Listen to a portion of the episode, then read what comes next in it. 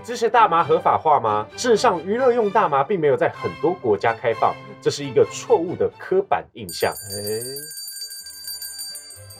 大家好，我们是情绪说书人，在影片开始之前，记得帮我订阅频道，并且开启小铃铛。今天我们就来聊一下娱乐用大麻合法化这件事。在很多地方使用娱乐用大麻，其实在法律上来说是违法的行为。那大家比较常听到，就是有一些国家、有一些地区，他们是可以用大麻的。那大部分都是医疗性合法化的国家啊，医生眼睁一只眼闭一只眼就知道说，好，你就是想要用大麻。啊啊，就就还是会开给你了。但很多人都以为说医疗用途就等于说是差不多合法了。啊啊，那那其实不是这样，事实上它还是违法的，只是那些人要不要抓你而对，已大。家都睁一只眼闭一只眼啊，没有错走啦走啦。嗯，加拿大就是少数几个正当可以使用娱乐性大麻的国家之一。哦嗯，他们在二零一八年十月十七号的时候，大麻的娱乐用途和个人种植是一个合法的行为，哦哦，就是已经开放了。嗯。所以其实也是近几年的事情而哦已，也没有很久。闻到这个香喷喷的钱的味道。对 对对，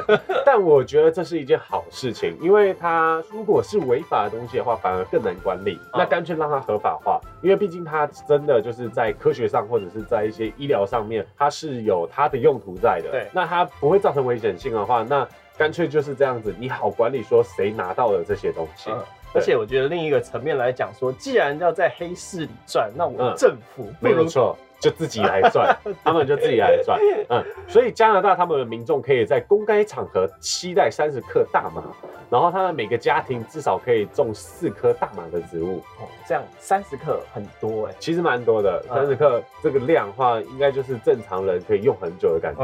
嗯而他们成年的公民的话，也可以在网络上或者是在合法通路上去购买大麻。啊，所以他们已经走到发网络上去电商化了。对对对，没有错。除了常见的大麻料理之外，他们还有一家非常有名的大麻连锁店，叫做 Tokyo Smoke。他们还跟 Uber 合作，你们叫娱乐性大麻，就跟叫零食那些外卖一样简单。听起来真的蛮有赚头的。对，而且是感觉是一些就是毒贩他们的圣地的感觉。对对，可是毒贩已经，如果说今天这个东西已经公开合法化，毒贩的利润坦白说就没了，就是哦供给已经满被满足了。也是也是，我我应该要讲毒虫，对不对？啊毒虫，就是本身吸很重的那些人，他们可能去那边会比较开心一点点比较自由一点啊。但目前在加拿大要买大麻的人，他们还是要透过下单，然后到 Tokyo Small 的零售商店去领货。刚刚说的这个跟 Uber E 合作的这个方式的话，只有在安大略省有提供这件事情。啊呃，多伦多限定。对对对，啊没有错。如果你们大家在他们的网站逛逛的话，你们会发现很多各式各样的大麻产品，或者是他们的周边产品。啊，一些吸食的东西啊之类的，那从草啊、花啊，然后到糖果，还有巧克力，通通都有啊啊，就是非常多元化的。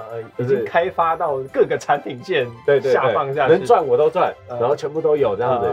而且你认真去看的话，你会发现说他们的网站和店面都非常有质感。啊，就是我有我有看到很高级，跟印象中好莱坞的那种大麻店，然后昏昏暗暗，嗯嗯非常不一样。嗯它那个包装的很像什么咖啡王美店这样。子，嗯，没错，然后什么东西都陈列在它的那个就非常干净，对，然后就是白白的那种那种感觉，不会觉得说这是一个大麻店这样。没有错，没有错。他们现在就是走那种高级化，啊，对，就是我要包装的美丽一点，而且我要做的就是专业，然后让人家觉得说这个是有益的。可以的东西，对，没有错。所以在那边有点像是变成一种新型的创业模式一样哦。已经变成新的商业模式在循环了。对而且我知道他们的大学有一些学院，甚至有教学生说如何生产制作大麻，嗯还有如何去行销包装这些产品的一嗯个相关的课程，嗯嗯是有专门推出这个课程。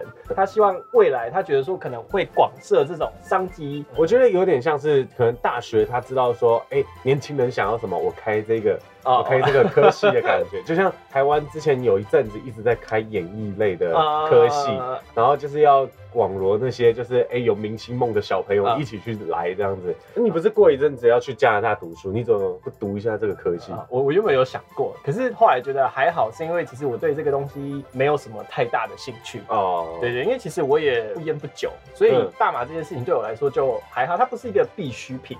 可能就太远了，太不相干了，所以你会对对，就是今天说要我尝试看看，在合法的地方试试看的话，我会觉得说，哦，好啊，那我就试试看。嗯嗯可是我不会因为这样子，会觉得说我要让它这个东西变成我生活上的必需品。但但它如果是一个，就是你当做是一个工作赚钱的，就是哎、它这个利润蛮高的，你可以拿来当做投。入跟这个产业嘛，对对对，那我觉得会更不一样，因为今天如果今天这个东西变成事业的话，嗯我在经营上对它的态度就不会是娱乐消遣上。当然当然当然对对对对，因为他们做这个科系的话，就一定是之后是拿来当工作的，哦就觉得像像我们的台湾工程师一样，就大家都想要去当工程师，然后是为了工作一样。那这个可能是一个新兴的产业，然后它就是销售，对。然后卖那种大家本来就知道的东西，会来买的东西。主要是因为我不想要让我自己对要什么东西上瘾，哦，不管是网络啊，了解了解。或者是说烟酒啊，嗯嗯嗯。对这些东西，可能你弄用久了都上瘾都不是好的嘛。了解了解，就算只是用电脑用久了，你上瘾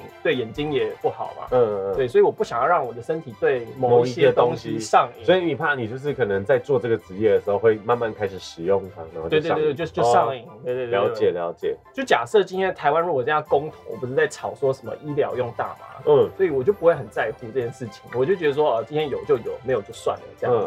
我就特我就是属于那种不会特别去投票说我反对我支持的人，就了解了解。都都可以对对对对，你要嗯合法就合法，你要今天违法就违法，我们就依照一切按规定去走这样子。但其实觉得台湾的公投已经有点变得好像政府已经没有一个判断能力，说这个东西是好还是坏，然后就全部丢给人民去选择。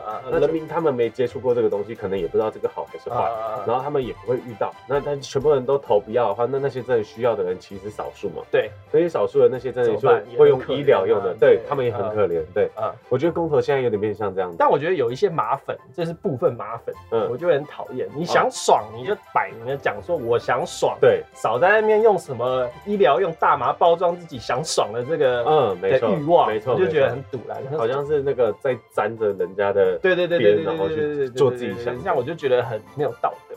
那各位观众，你们有在加拿大旅游过、吃过各种大麻料理吗？可以在底下留言告诉我们你们看到了什么世界。